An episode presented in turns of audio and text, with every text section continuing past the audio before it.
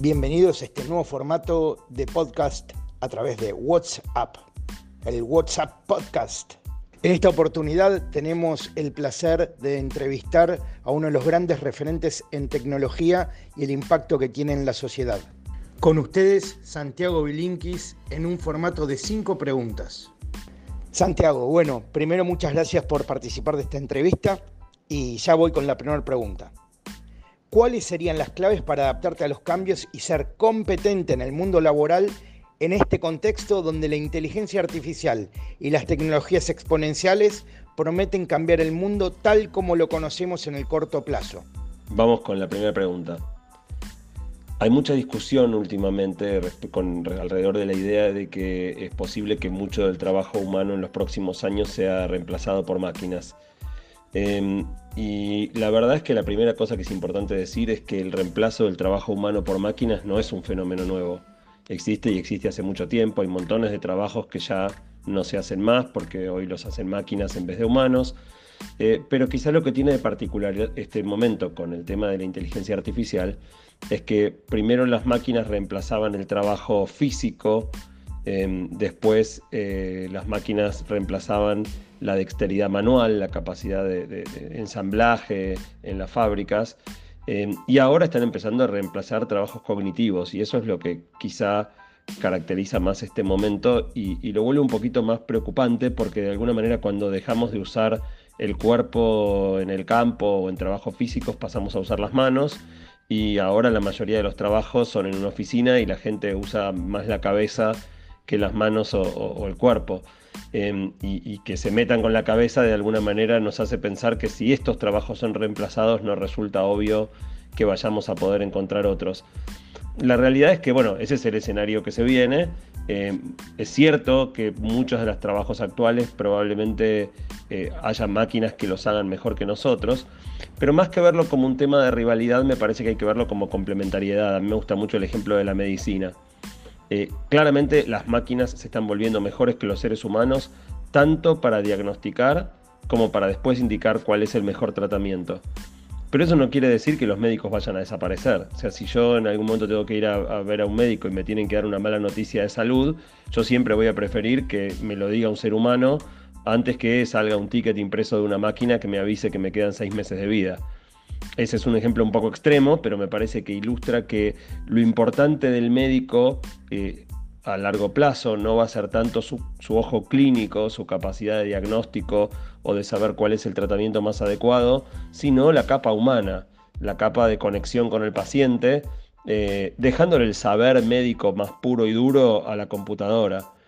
En un extremo, si el mundo se divide entre médicos que se rehusan a usar inteligencia artificial y, a inteligencias artificiales, yo voy a preferir a la máquina. Pero, digo, porque vas a ver 10 veces más que el mejor médico. Pero, pero probablemente la situación no sea de tener que optar entre máquinas o humanos que se resisten a usar máquinas.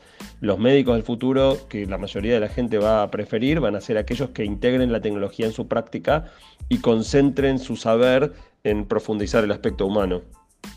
Segunda pregunta. ¿Cuáles son los efectos inesperados que tienen para vos el avance de la tecnología? ¿Qué aspectos negativos y positivos ves en este avance tecnológico? Eh, la tecnología siempre, como todo. Eh, es un arma de doble filo. Todas las cosas tienen eh, aspectos efectos negativos y efectos positivos. La misma tecnología que permitió fabricar las bombas atómicas que destruyeron en pocos segundos Hiroshima y Nagasaki es también la que está detrás de reactores nucleares que permiten hacer estudios médicos que salvan miles y miles de vidas. Y normalmente las personas cuando nos encontramos con algo que tiene usos positivos y usos negativos, hacemos los dos. O sea, aprovechamos lo positivo, pero también, digamos, este, en general los usos negativos son positivos para alguien, ¿no? Haber tirado esas bombas fue positivo para el que las lanzó, negativo para el que las recibió. Eh, y entonces, eh, con la tecnología no, no, hay una excepción. Los buenos usos y los malos usos conviven constantemente eh, y, así va a ser. en particular, yo creo que los efectos negativos más fuertes que estamos viendo ahora tienen que ver con los temas de mi libro, Guía para sobrevivir al presente, que es que por cómo funciona el modelo de negocios de las compañías principales tecnológicas, en general encontraron el camino de entregarnos productos gratis y monetizar nuestro tiempo y nuestra atención. Y por lo tanto, para maximizar su facturación, tienen que maximizar nuestro, la, proporción de nuestro tiempo que capturan. Y eso llevó a que buena parte de los algoritmos que están detrás de las páginas web y las aplicaciones móviles que usamos constantemente eh, tengan como objetivo maximizar el tiempo que pasamos en cada red. Y eso es lo que nos hace estar en todas las reuniones más pendientes de lo que pasa en el celular que de lo que pasa a nuestro alrededor. Eh, con notificaciones increíblemente bien elegidas para distraernos de lo que sea que estemos haciendo y nos pongamos a mirar un video en YouTube o un post en Facebook o, un, mail o lo que sea, o un, tweet.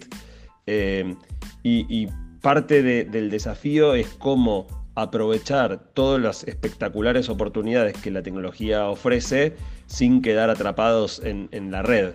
Eh, esa es un poco mi meta con, el libro, tratar de pensar cómo podemos hacer eso. Tercera pregunta.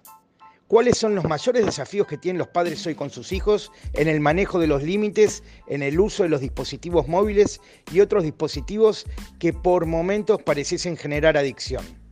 El mayor desafío que tienen los padres con los chicos es que esto mismo que hablaba en la pregunta anterior, que es que las plataformas están diseñadas para maximizar la cantidad de tiempo que pasamos usándolas, aplica también a los chicos eh, y eso hace que las pantallas tengan un efecto cautivante sobre los niños, los, chicos chiquitos, mucho más fuerte que cualquier otro juguete que haya existido antes. Si vos tenés que trabajar mientras cuidás a un nene chiquito y le das para que se entretenga un autito, a los 5 minutos vuelve porque está aburrido.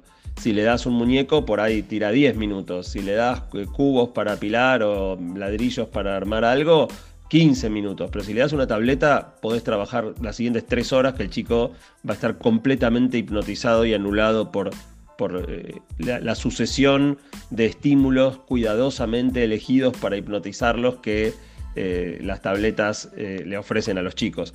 Esto, el gran problema es que es tremendamente tentador para los adultos, pero es muy malo para los chicos. y por eso el desafío de los padres es no caer en la tentación de abusar del uso de pantallas para liberar el tiempo de los adultos a cargo.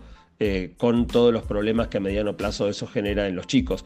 Lo cierto también es que a los chicos les encanta, ¿no? O sea, lo que el chico te va a devolver una vez que le diste la tableta va a parecer que la está pasando genial y la está pasando genial. Y por eso también en esta generación de padres donde nos cuestan los límites y donde creemos que a los chicos hay que, hay que ser indulgentes y, concederles todo lo que les gusta, nos resulta también difícil no solo por la renuncia a la liberación de nuestro propio tiempo, sino por privar a los chicos de algo que parece darles tanto placer. Em, en definitiva, el, desafío más grande o el problema más grande que yo veo es que la mayoría de los adultos no están al tanto de las técnicas manipulativas, el uso de algoritmos que está detrás de las aplicaciones que usamos tanto adultos como chicos. Y si no conoces el problema es bastante difícil darte cuenta de que tenés que, prevenirlo y mucho menos saber cómo. Eh, pero creo que, que por eso es crucial que tanto adultos como chicos entiendan mucho mejor cómo funciona la tecnología que utilizamos. Pregunta 4. En tu libro, ¿Cómo sobrevivir al presente? te animás a adentrarte en la temática de la felicidad. ¿A qué conclusión llegás investigando en este campo? ¿Existe alguna fórmula de la felicidad? ¿Qué identificás que nos hace felices como humanos? Lo más importante que encontré investigando sobre el tema de felicidad para el libro es que, curiosamente, a pesar de que si le preguntás a cualquier persona, la mayoría diría que su meta en la vida es ser feliz, somos muy malos entendiendo qué nos hace felices realmente. En general tomamos decisiones basados, eh, decisiones hoy basados en la predicción de qué creemos que nos va a hacer más felices mañana, pero somos malísimos haciendo esa predicción. La mayoría de las personas creen que lo que les falta para ser más felices es conseguir un ascenso o un aumento de sueldo o mudarse a una casa más grande o cambiar el auto o comprarse esos pantalones que viste en la revista que, te encantan o bajar 5 kilos o todas cosas que tienen que ver con las circunstancias de la vida. Y lo que encontré investigando para el libro es que todos los estudios científicos que se dedicaron a, investigar este, de manera rigurosa el tema de la felicidad muestran que es mucho más importante la, mm, calidad de, los vínculos que establecemos y el nivel de, involucramiento comunitario que mm, las circunstancias. O sea, obviamente si tenés necesidades básicas insatisfechas, si no estás pudiendo comer o darle de comer a tus hijos o no podés comprar los remedios cuando te enfermas, hay una mejora muy importante de felicidad cuando lográs cubrir esas necesidades básicas o si no tenés donde vivir.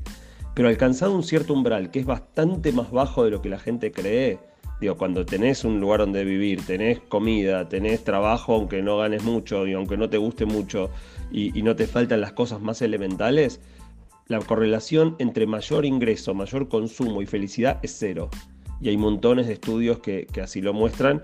Em, con lo cual mi meta con el libro, eh, con esta parte del libro, era, era, tratar de que entendamos mejor cómo funciona la felicidad para que tomemos mejores decisiones hoy que de alguna manera nos eh, repercutan en mayor felicidad hacia adelante. Ya en este cierre de entrevista, la última pregunta, la quinta.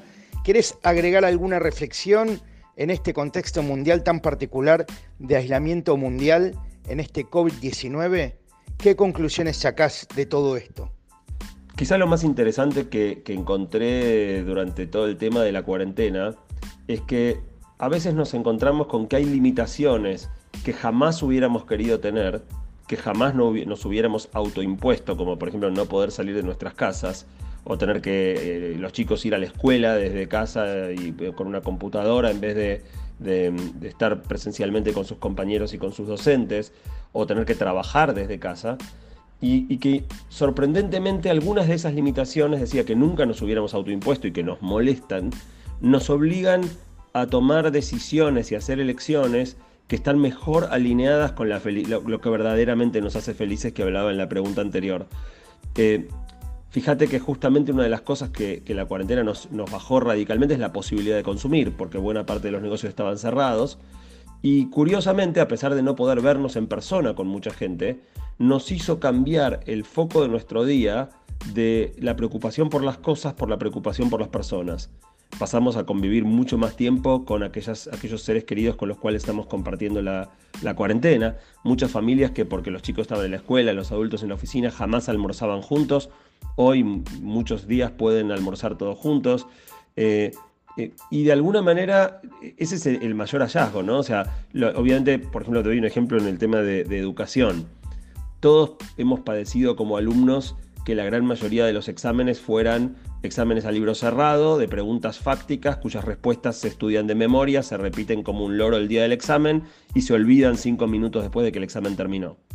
Esta, que es la metodología de, evaluación más difundida desde siempre, en la computadora no se puede hacer, porque los chicos tienen Google en la misma máquina que están respondiendo o tienen WhatsApp para preguntarle a sus amigos, pero eso en vez de ser un problema es genial nos obligó a cambiar el mecanismo de evaluación, porque no tiene ningún sentido hacer preguntas de memoria cuando los chicos pueden buscarlo en Google, y, e hizo que por primera vez en la historia las evaluaciones que se están tomando actualmente en las clases remotas eh, sean mucho más a libro abierto o elaboración de monografías que pregunte, perdón, pruebas a libro cerrado, fácticas con respuesta de memoria. Eh, y eso es un enorme avance que nunca habíamos hecho hasta que las circunstancias nos obligaron y para terminar, lo que más me, preocupa, o sea, lo que más me inquieta del futuro, es que podamos aprovechar algunos de estos aprendizajes que la cuarentena deja para, para, que no volvamos atrás, para que no sea que ahora que se puede volver, a, cuando vuelvan las clases presenciales y se pueda volver a tomar pruebas a libro cerrado, no lo hagamos más. Y lo mismo pasa con el teletrabajo, es lo que estoy investigando justo ahora para mi próxima columna de radio. Y el hallazgo para la gente fue total. Eh, solo 2% de las personas querrían volver a trabajar diariamente, siendo todos todos los días a la oficina, y solo 6% de los empleadores querrían que las personas trabajen, eh, vayan todos los días a la oficina. No sé si se va a sostener hacia adelante, eso es la percepción de este momento, pero yo creo que si logramos romper con la presencialidad al 100%, o sea, ojo, tampoco la gente quiere 100% remoto, ¿no? O sea, el futuro es híbrido, es híbrido ojalá en la educación, es híbrido ojalá en el teletrabajo, eh, pero el desafío que tenemos ante la, pandemia es aprender y que el 2021 no sea, por favor, como el 2020, pero tampoco como el 2019, que aprovechemos los aprendizajes del 2020 para hacer un futuro diferente.